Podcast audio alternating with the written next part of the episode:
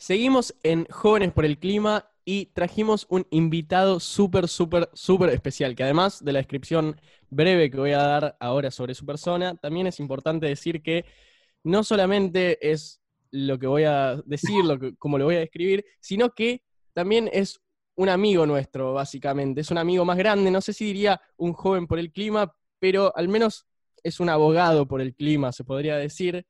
Su nombre es Enrique Viale, es abogado ambientalista, nos está ayudando desde el principio de Jóvenes por el Clima, desde que nacimos, desde el 15 de marzo del año pasado, desde una asesoría técnica y, y también en la línea política y sobre ambiente y un montón de cosas más. Él es abogado ambientalista, eh, abogado ambientalista, hace columnas de ambiente en la radio Futurock, escribió Mal Desarrollo, 20 mitos y realidades del fracking, entre otros libros y últimamente estuvo subiendo a las redes sociales fotos muy nostálgicas sobre él cuando era joven diciendo juventud divino tesoro. Y bueno, nada, yo te quería preguntar, Quique, ¿cómo andás? ¿Cómo está tu salud mental que, te estuviste poniendo melancólico en esta cuarentena? ¿Cómo andan? Eh, bueno, un gusto primero hablar con preguntar, ah. Te quería preguntar, ya a esa edad, en la juventud divino tesoro, ¿eras ambientalista? Uh, buena pregunta. Eh, buena pregunta, buena pregunta. Primero los saludo, estoy muy contento de hablar con ustedes y además en su programa de radio, algo increíble. Piensen que hay gente que está años y años tratando de conseguir eh, esto y ustedes, bueno, con, ese impulso y esa fuerza eh, lo lograron en poco tiempo, muy merecido y estoy muy, muy contento que tengan ese lugar en, una radio además nacional, que se escucha en todo el país. Nosotros, nosotros también. sí, claro, claro. No, no, yo la, la felicidad que me dio. Eso por un lado. Por otro, es verdad, era la edad de ustedes, yo creo, esa foto que subí. En las redes uno sube fotos ahora porque está, hace. Zoom con sus amigos, eh, amigos de toda la vida, y uno dice, mira, encontré esta foto, viste, uno ordena los placares. En nuestro caso son fotos que son eh, no digitales, ¿no? Que uno las digitaliza sacándole una foto. Claro, totalmente, que las encuentra en cajones, literalmente, eh, o en armarios, etcétera. Bueno, este caso fue así, y bueno, y sí. No era como ustedes, ¿eh? no, no, no, no tanto, no. Ahí estaba estudiando Derecho y todavía no me había, sí, sí, tenía una, tenía como una cuestión social, pero no lo tenía claro con el ambientalismo. Eso fue en el año 98, recién que arranco con el ambientalismo, eh, que fue que faltaron un par de años de carrera todavía, que yo me recibí en el 2000. Eh, pero ahí, no, ahí yo creo que era un poco antes todavía. Eh, esas fotos que subí era de muy jovencito como ustedes, como son ustedes. Eh, pero bueno, son nostalgia. Eso es lo que pasa en la, ahora, ¿no? Mucha gente está recordando, recordando amistades, ¿no? Y, pensando cómo vamos a recuperar este tiempo perdido, ¿no? De abrazos y comidas, etcétera. Total, es un poco lo que, lo que nos pasa en cuarentena. Sí. Tal cual. Y bueno, Quique, un poco estuvimos hablando ya en, otros programas de cómo, a pesar de que estamos en la pandemia, por ejemplo, se siguió eh, deforestando todo lo que es la, zona de Chaco, y hace unos días ya nos enteramos que en Esquel, en Chubut, están marchando en, sus calles, pero con distanciamiento social, contra el avance de la minería en la provincia, a partir de que se conoció hace unos días que el grupo IRSA compró parte del proyecto minero. ¿Qué es lo que está pasando ahí? Bueno, es fundamental, ¿no? Recuerden que Esquel, ahí en la provincia de Chubut, la localidad de Esquel es un poco la, eh, la pionera, la localidad pionera, o sí, de, la lucha contra la gran minería en nuestro país. Allá, cuando en el 2003, hace muchos años, ustedes eran muy, eran bebés, eh, en el año 2003, 2002, 2003, un gran emprendimiento minero se quiso instalar y ahí lograron ellos un plebiscito que dijo que el 82% le dijo no a la instalación de ese eh, eh, eh, emprendimiento minero. Y miren ahora, ¿no? 17 años después, siguen como si nada, ¿no? A pesar de que hubo un plebiscito que, más del 82% dijo que no. Y ahora con esta vuelta de tuerca, que es lo que hizo salir a la gente a las calles, en una cuarentena muy fuerte que hay en Chubut, muy, muy militarizada, ¿no? En Chubut, lamentablemente, el, poder político y, el Ministerio de Seguridad ahí es muy, muy, muy fuerte y está persiguiendo, etcétera. Eh, bueno, a pesar de eso, se, conoció que compró parte del proyecto el grupo IRSA. El grupo IRSA es un grupo muy poderoso, es un grupo inmobiliario eh, y también sojero, es el mayor terrateniente sojero de Argentina, que es con el grupo Cresud. Y también es el dueño de todos los shopping, ¿eh? para que sepan ustedes, el Alto Palermo, el, Paseo Alcorta, el Arcos, todos los shopping de la Argentina es dueño de este grupo. Y este grupo tiene un gran poder de lobby, esa es la preocupación que hay, ¿no? Tiene lobbies con todos los gobiernos, y el pueblo de Esquel, bueno, dijo, bueno, salió a marchar, ¿no? A pesar de la cuarentena, lo hizo con distanciamiento físico, eh, es decir, que a más de dos metros cada uno, pero una, larga marcha eh, con esa bandera tan característica de no la mina, ¿no? que es tan conocido en esa ciudad. Total. ¿Y sabes cómo fue esa decisión de, decidir marchar aunque, aunque estamos en distanciamiento social? ¿Tenés idea de alguna de esas internas o, no estabas tanto al tanto? No, sí, sí, a ver. Em, en, Esquel lo que hay es todos los, los cuatro eh, porque el, plebiscito fue un 4, un 4 de marzo. Todos los días 4 salen a marchar, pase lo que pase. ¿no? Obviamente las últimos cuatro, los últimos, el último 4 de abril, etcétera, lo hicieron por las redes, como ustedes hicieron las marchas virtual por el clima, etcétera. Pero en este caso justo tocó el 4, estaba esta noticia que estaba fresquita, y dijeron salimos a las calles. Es una especie de, ¿vieron los calefones, ¿no? Que tienen pilotos, el piloto para que siempre esté encendida la mecha. Bueno, la, asamblea es que él tiene eso, ¿no? Es como una, un piloto que siempre está encendido para cuando se necesita. Eh, ellos lo dicen, ¿no? Porque estuvieron varios años, están hace 17 años marchando, todos los cuatro. Hay veces son 10 personas, ¿eh? hay veces son 15, eh, pero hay veces son miles, porque hay un peligro que acecha. Y eso pasó siempre. ¿eh?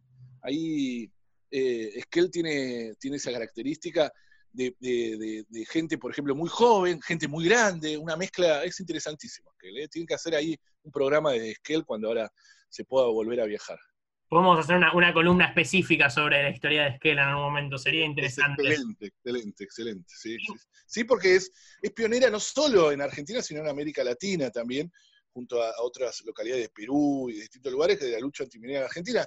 En el 2002 no se hablaba de esto, en el 2002 había, ojo eso, eh, miren esto como es tan característico, había una crisis económica muy grande, acuérdense, 2001, eh, y ahora lo mismo, ¿no? Siempre la, minería, sobre todo la minería, eh, acecha y se pone más fuerte en los momentos de crisis económica, porque sabe que la gente está desesperada, imaginen ahora la crisis económica que hay, cualquier promesa de puesto de trabajo es difícil decir que no, ¿no? Total. Igual. Y, con todo esto queda como muy demostrado lo importante que es exigir un futuro post pandemia que integre esta mirada ambiental. Y muchas veces lo que nos preguntamos con, los compañeros de Jóvenes por el Clima es cómo exigimos algo más concreto, ¿no? Y en ese mm. sentido, Quique estuvo trabajando mucho junto a Maristela Svampa la propuesta de un pacto ecosocial y económico. ¿De qué se trata esto, Quique?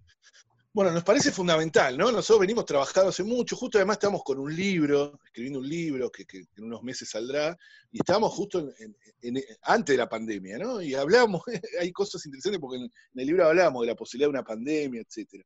Y otra de las cosas que hablamos es de él, una salida, ¿no? ¿Cómo, cómo puede salir América Latina desde el sur eh, a, a, esta encrucijada que nos ponen? Y bueno, y ahora con la vuelta de tuerca, esta encrucijada civilizatoria que es la pandemia, ¿no? Cuyos orígenes, ustedes lo habrán hablado, cuyos orígenes están íntimamente relacionados o, son, están vinculados con la degradación ambiental, la destrucción de ecosistemas, ¿no? que hacen ese salto zoonótico, los virus de los animales a las personas, etcétera, que nos tienen que hacer reflexionar, no podemos volver a la normalidad, ¿no? a esa normalidad que nos quieren plantear, porque la normalidad es la crisis, ¿no? la normalidad es lo que nos trajo acá, entonces estamos planteando, en Estados Unidos, en el norte, se estaba hablando de un Green New Deal, ¿no? Eh, que, tanto habremos escuchado. El New Deal en realidad fue una especie de apuesta económica que se hizo después de la crisis enorme de la década del 30 del siglo pasado, esa gran depresión, donde el presidente de ese momento estadounidense tomó una serie de medidas muy fuertes económicas para reactivar la economía, ¿no? Muy fuerte, con una intervención muy grande del Estado, ¿no? Muy, muy grande. Bueno, lo mismo eh, se está planteando ahora desde Alexandria Ocasio Cortés, que usted la conoce, eh, Bernie Sanders, etcétera, la, eh, ahora un Green New Deal, es decir, una apuesta económica del Estado que transforme la economía, etcétera, en energía renovable, etcétera, generando trabajo también, ¿no? Es una visión holística, porque también es, la mezcla perfecta entre justicia social y justicia ecológica que tanto hablamos, ¿no?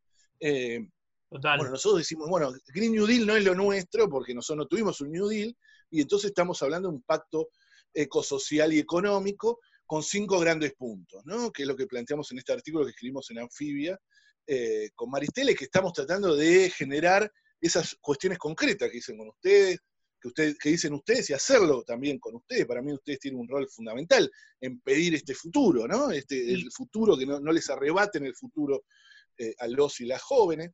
Eh, y estos cinco puntos, si quieres, se los digo o se lo... esa era la pregunta. Si nos podrías contar brevemente cuáles son estos cinco puntos. Bueno, los cinco puntos son, eh, espero recordarlos, ¿eh? porque no los tengo acá en, la mano. Pero el, primero es un ingreso ciudadano, sí, no, creo que lo recuerdo. Un ingreso ciudadano, eh, el ingreso ciudadano o un, ingreso básico, una renta universal, etcétera, es algo que se viene declamando hace mucho tiempo y ahora con la pandemia se ha puesto de nuevo en los debates internacionales, etcétera, que cualquier persona, por el solo hecho de existir, tiene que tener una renta mínima otorgada por el Estado que le garantice la, dignidad, la subsistencia mínima. Después, cada uno trabaja, etcétera, para superar eso. Pero hay una renta mínima que tiene que estar. Incluso es universal, no se necesita, no es un plan social, eh, se, aleja mucho del clientelismo, etcétera. Eh, y es para todos, es para, aunque seas millonario o seas eh, la persona con menos ingresos, etcétera.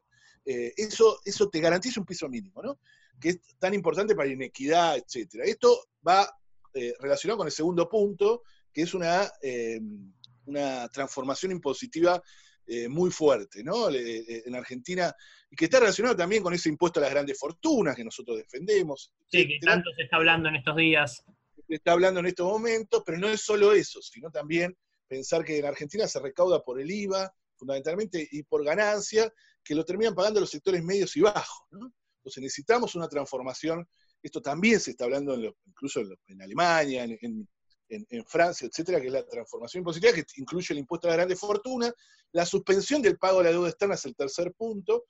En épocas de estas crisis así extremas, etcétera, no podemos eh, seguir sosteniendo una deuda externa, etcétera, que se pague como, como si nada estuviese pasando, ¿no? Eh, además de revisar eh, los orígenes de ella. Ese es el, tercer punto. El cuarto punto es un sistema nacional de cuidados. Esto es muy importante, esto hay en Uruguay un sistema nacional de cuidados que tiene que ver con los sectores más vulnerables necesitan eh, un, sistema que eh, los proteja, ¿no? Esto con la pandemia lo hemos visto, ¿no? Los sectores altos, los, mayores, etcétera, necesitan un digo, el paradigma del cuidado eh, tiene un rol fundamental, con el rol del Estado eh, clave. Y el quinto punto, que es el que más nos, interesa, etcétera, todo nos interesa, pero quizás el que más nos hace ruido en este programa, es una eh, apuesta radical y seria a la transformación socioecológica, ¿no? a la transición socioecológica. ¿no? Tenemos que comenzar ese camino de forma radical y seria. Ya no nos pueden discutir como antes de que no es posible, etcétera, en, el marco de este colapso eh, eh, sistémico que hay mundial. ¿no? Sí, sabemos que, lo que, lo que no es posible es seguir de la misma manera, me parece. Exactamente, ¿no? Lo hemos visto y en el sistema agroalimentario nos parece clave, ¿no? Apostar a la agroecología, no solo como una para conseguir alimentos sanos, seguros, baratos, etcétera, eh, sino también para la vuelta de la gente al campo, etcétera, para generar miles y millones de puestos de trabajo, ¿no? El modelo agroalimentario que tenemos ahora, el de agronegocio, ha expulsado cientos de miles de personas del campo a las ciudades, generando estas bombas de tiempo que tenemos en estas ciudades hacinadas, ¿no? que también esta transformación socioecológica habla de pensar de nuevo las ciudades, eso me parece que es clave y los jóvenes por el clima van a tener un rol clave ahí también, que es repensar las ciudades, la relación de la naturaleza en las ciudades. No tenemos ninguna relación con la naturaleza. Sí. Quique, te hago una pregunta. Y, ya, lamentablemente, tenemos que ir cerrando porque da para una entrevista larguísima. Em, el tema, o sea, teóricamente, todos los postulados en este pacto económico y ecosocial me encantan, adhiero.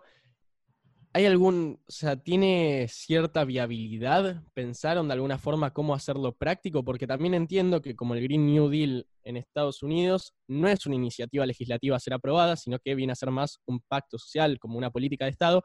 ¿Vendría a intentarse lo mismo con este pacto ecosocial y económico que están dando con Maristela Vampa? ¿Cuál es el objetivo de lo que, que ahora, haciendo? Sí. Creemos que el rol del Estado va a tener un rol fundamental en la reconstrucción de la sociedad y la economía después de esta pandemia. ¿no? Una destrucción económica muy grande. Eh, Y nosotros creemos que ahí es el, rol del Estado que tiene que hacerlo de esta manera. Nosotros tenemos puntos muy concretos en materia energética, etcétera, transformar. Eh, uno de los puntos que me obliga, me obliga a esta transición socioecológica, obviamente, es la energética, ¿no? De, poner un horizonte muy concreto en pocos años de Argentina 100% renovables. Todo eso es posible. Eh, lo que se necesita es voluntad política y creemos que este es el momento. Estos momentos de colapso sistémico para lograr estas transformaciones radicales en, el mayo francés, eh, en el 68 se pensaba, ¿no? Que había que pensar lo imposible, ¿no? Hmm. Eh, en realidad la frase era muy sofisticada, ahora me lo olvidé. Quería decir algo... Seamos realistas y fijamos lo imposible. Exactamente, eso. Bueno, ahora más que nunca esa frase eh, vuelve, ¿no? repito, la crisis, el colapso, más que crisis, el colapso del sistema nos hace, nos hace, nos obliga a pensar otras salidas. Nosotros vamos a insistir muy fuertemente con esto y, obviamente esperamos contar con los jóvenes para eso. Clarísimo, Quique, y para eso va a estar Jóvenes por el Clima, para apoyar todas estas medidas que nos van a ayudar a salir de la crisis, no solamente de la de la pandemia, sino también la crisis climática y ecológica que nos azota. Ya para ir cerrando, Quique, hay un lugar, si queremos eh, seguirte un poco más de cerca, si queremos seguir viendo y escuchando información que, para que nos cuentes, eh, te podemos seguir en redes, cuáles son. Dale, eh, en Twitter es arroba Enrique Viale, es fácil. Y en Instagram, que ahí los jóvenes están más, es eh, arroba enrique.viale. Enrique.viale en Instagram, eh, que ahí también compartimos cosas y ahí está toda la información. Quiero decir que hace una semana, una semana y media, cuando fue la movilización mundial por el clima en Instagram, yo le hablé a Quique y hicimos juntos un tutorial para subir historias a Instagram para compartir. Estamos en esto. y yo agrego que sigan a, a Kike en Twitter, que es un gran tuitero. Ahí va, bueno. Muchísimas gracias. lo tengo más que Instagram. Instagram es más difícil, sí, más complejo. Está bien. Muchísimas gracias, Quique, por venir. Esto fue Enrique Viale, abogado ambientalista, fundador de la Asociación de Ambientalista, la Asociación de Abogados Ambientalistas Argentina y escritor de varios libros como Mal Desarrollo, entre otros más. Así que muchísimas gracias por venir, Quique, y bueno, nos estamos viendo seguramente en otros programas. Seguramente nos vemos y pronto nos veremos incluso físicamente, estoy seguro de eso. Un gran abrazo. Qué emoción. Los quiero mucho. Los quiero mucho. Un abrazo. abrazo